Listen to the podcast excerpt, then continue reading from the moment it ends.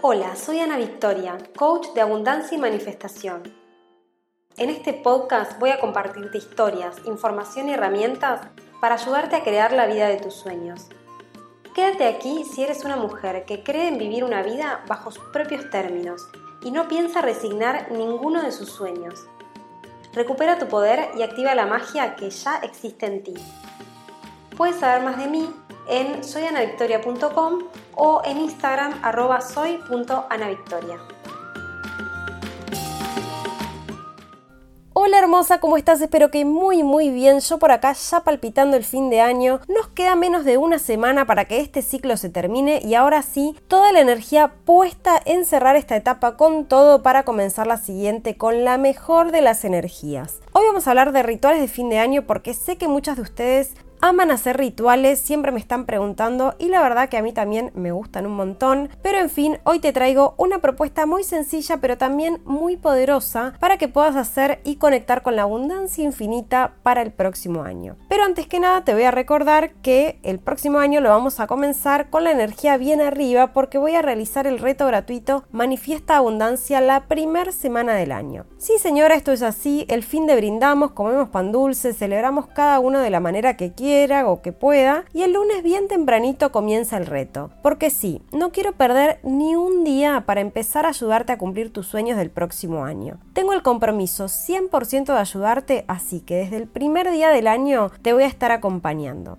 Entonces, si sos una mujer de acción, de movimiento, que tiene ganas de hacer realidad sus sueños, que está cansada de postergarse y quiere manifestar una realidad grandiosa y crear una vida plena en todos sus aspectos, inscríbete de una vez porque este reto va a estar imperdible. Te dejo el link en la descripción de este episodio y ahora sí me pongo a contarte todo sobre los rituales de Año Nuevo porque sí, primero que nada tenemos que terminar bien el año, ¿verdad? Entonces, primero que nada, hablemos de rituales, ¿sí? ¿Qué son los rituales? Bueno, la definición de ritual dice que es una secuencia de actividades que puede implicar gestos, palabras, acciones, objetos que se realizan según una secuencia establecida y que se caracterizan principalmente por su valor simbólico. Acá para mí lo más importante a rescatar de toda esta definición es esto de que tiene un valor simbólico, porque si bien un ritual es básicamente algo que hacemos de forma repetida en cierta fecha del año, o cuando sucede algo especial, o cada tanto tiempo, lo importante es que tiene un significado simbólico para nosotras. De lo contrario sería como un hábito, una rutina, ¿no? Por ejemplo, yo me lavo los dientes religiosamente todos los días al levantarme, después de cada comida, antes de acostarme, y bueno, probablemente vos también lo haces pero eso es más que nada como un hábito, ¿no? Una rutina. Por el contrario, por ejemplo, cada noche yo agradezco por tres cosas buenas que pasaron. Esto es algo que también hago todos los días, pero va más allá de ser una simple rutina, un simple hábito, es un ritual. ¿Y por qué? ¿Cuál es la diferencia? Bueno, por dos cosas. Una, como dije antes, porque tiene una carga simbólica, o sea, para mí esto simboliza mi conexión con mi ser superior y con la energía de gratitud para mantenerme en estado de abundancia. Y por otro lado, porque el estado de conciencia con el que yo lo hago es diferente al que uso para lavarme los dientes. Cuando hago un ritual, mi mente, mi alma, mi ser se encuentran presentes. El ritual requiere un estado de presencia. Yo soy totalmente consciente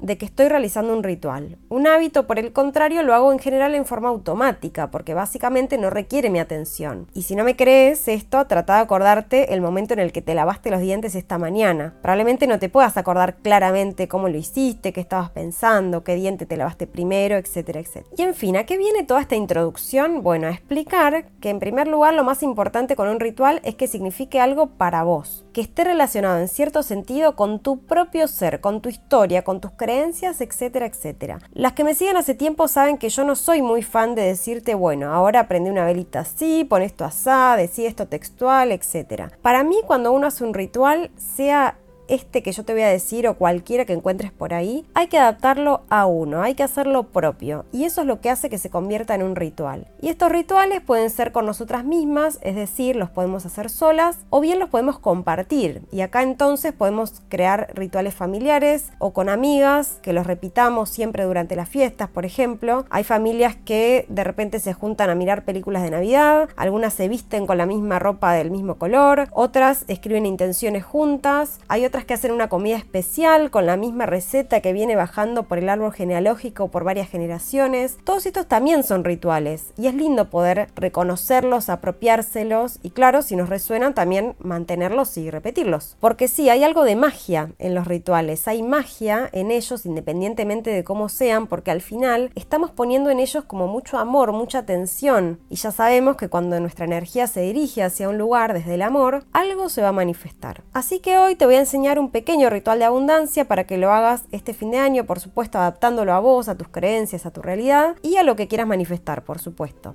Entonces, lo primero y lo más importante es que tengas escritas tus intenciones, es decir, que hayas escrito las cosas que querés manifestar en el próximo año. Y si no tenés ni idea cómo hacerlo y querés saber cómo yo lo hago y lo que a mí me ha servido en relación a las intenciones, también podés escuchar el episodio anterior porque ahí te cuento una manera específica de escribirlas que por lo menos a mí me ha servido. Entonces, en algún rinconcito de tu casa vas a crear un pequeño altar. Puede ser que ya tengas uno y que uses ese que ya tenés, o puede que no tengas y que quieras armar uno. Pensá simplemente en un espacio en tu casa que sea lo suficientemente privado, es decir, que no pase todo el mundo por ahí todo el tiempo. Puedes ponerlo en una mesita en un rincón tranquilo de la casa, por ejemplo. Ahí vas a poner algunos objetos que simbolicen algo para vos. ¿Sí? En principio, que simbolicen tu conexión espiritual, tu conexión con algo más grande, con tu ser superior. Acá viene la parte en que te conectes con vos y busques qué te conecta a vos. Para algunas personas esto pueden ser estampitas o pequeñas estatuas de quien sea, siempre conectados con su fe. Quiero decir que en un altar puede estar la Virgen María y en otra persona puede poner en su altar una pequeña ganella o un Buda. Puede haber una cruz o una estrella, puede haber un japamala, puede haber un rosario, etc. Y acá obviamente yo no soy una experta en religiones. Vos sabrás qué cosas están bien o no poner en un altar según tu fe, ya sea que seas religiosa, que, practiques una religión o bien que simplemente practiques tu conexión con lo espiritual, digamos, de otra forma que no sea a través de una religión. Lo importante es que este espacio refleje tu propia conexión. En el altar, si querés, podés poner fotos de tus ancestros también, podés poner flores, velitas, podés poner un incienso y después, si hay cualquier objeto que para vos represente tu propia conexión, también lo podés poner. Acordate que es tu altar, no va a estar bien ni mal y no hay forma, no hay manera de que te equivoques con lo que vos pongas ahí.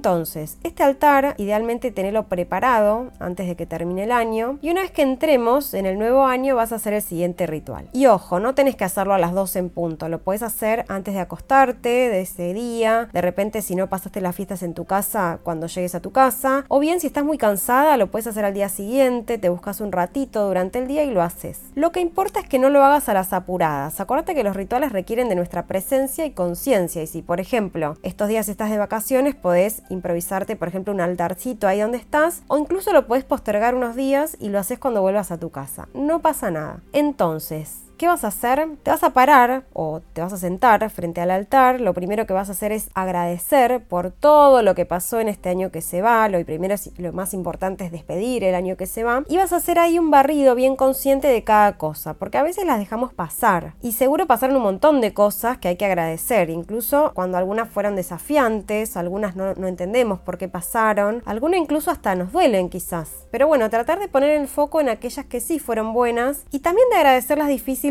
por aquello quizás que nos enseñaron o que nos dejaron. Esto lo puedes hacer en voz alta o hacia adentro y una vez que termines de agradecer vas a apagar la vela. Esto es simbólico, le indica a nuestra psiquis que hay una etapa que se está terminando. Algo se cierra para darle lugar a algo nuevo. Y una vez que la apagues, vas a prender una vela nueva, idealmente que no sea la misma vela. De hecho, lo que te recomiendo es que sean de colores distintos y si querés ir más allá todavía, los colores pueden representar algo relacionado a lo que se va y relacionado a lo que viene. Puedes averiguar, por ejemplo, los significados de los colores de las velas para hacer esta elección. Pero si no podés o no conseguís velas de colores, no pasa nada, lo que tengas en tu casa va a estar bien. Pero si son dos velas distintas, mejor. Entonces, prendes la segunda vela, que es la que representa el año que comienza, y ahora sí agarras tus intenciones, que ya para ese momento, como te decía, las tenés que tener escritas, y las vas a leer en voz alta, con toda tu presencia, tu intención y corazón puesto en esa lectura. Y si por alguna razón no la podés leer en voz alta, porque no conseguís un espacio privado, porque lo estás haciendo con alguien más o por lo que sea, las podés leer hacia adentro, pero con la misma intención, conciencia, presencia, esencia y corazón. Cuando terminás, cerrás los ojos unos segundos, repetís la palabra gracias tres veces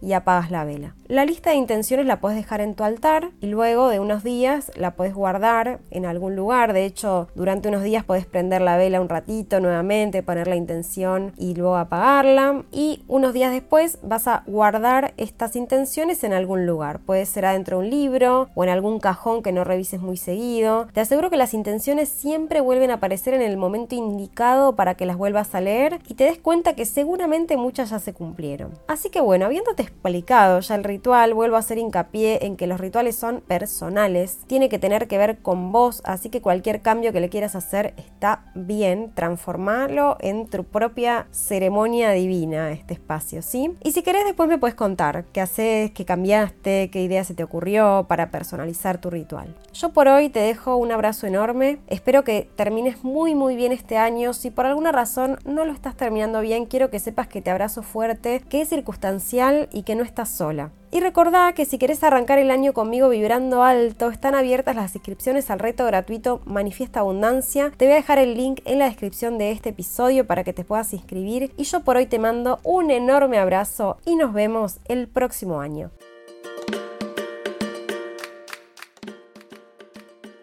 Gracias por acompañarme en este episodio de Activa tu Magia. Sigamos en contacto a través de mi web soyanavictoria.com o mi Instagram arroba soy.anavictoria. Te espero en el próximo episodio.